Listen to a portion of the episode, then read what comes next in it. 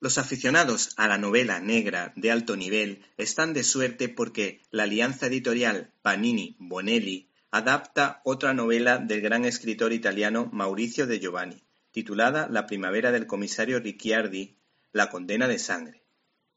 Los encargados de convertirla en novela gráfica han sido el guionista Sergio Brancato y la ilustradora Lucila Estelato, que ha coloreado de verde primavera este cómic en referencia al color de los ojos de su protagonista, Ricciardi, un policía de los años treinta italianos al que los muertos de algún modo le dan pistas para resolver sus casos. En esta ocasión, el comisario Ricciardi deberá descubrir quién ha descuartizado a una medium, una divina que aparece precisamente descuartizada en el año 1931, una mujer que regalaba sueños a los demás.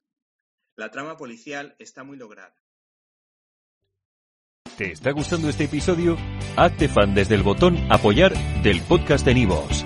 Elige tu aportación y podrás escuchar este y el resto de sus episodios extra. Además, ayudarás a su productor a seguir creando contenido con la misma pasión y dedicación.